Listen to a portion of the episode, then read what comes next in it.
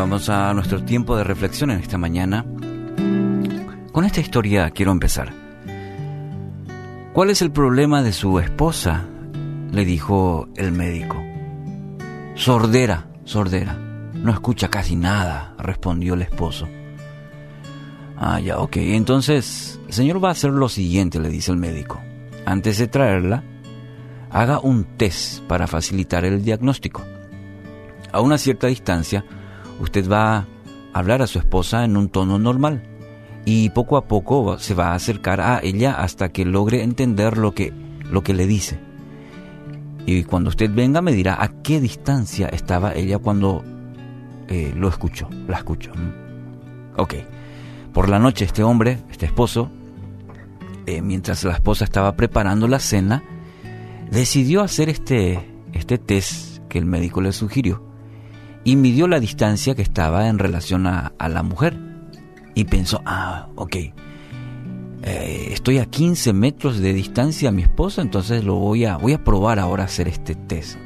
Entonces hace la pregunta a la esposa, María, ¿qué hay para cenar? No oyó nada. Entonces se acercó a 10 metros. María, ¿qué hay para cenar? Nada. Entonces se acercó más, a cinco metros. María, ¿qué hay para cenar? Nada. Por último, se apoya casi a la espalda de su mujer, de su esposa, y vuelve a preguntar, María, ¿qué hay para cenar?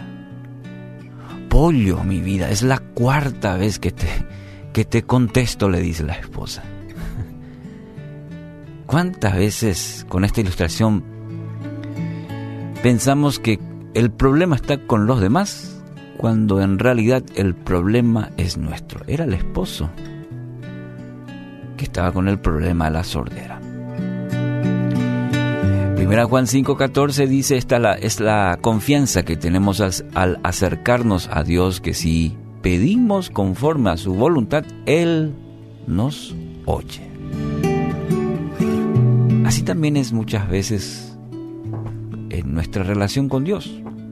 Vamos a Él con nuestras oraciones y pensamos que Él no oye. ¿Por qué? Porque quizás no tenemos la respuesta en el tiempo que nosotros queremos. Pensamos que Él no escucha. Se hace oído sordo a nuestra petición. ¿Mm?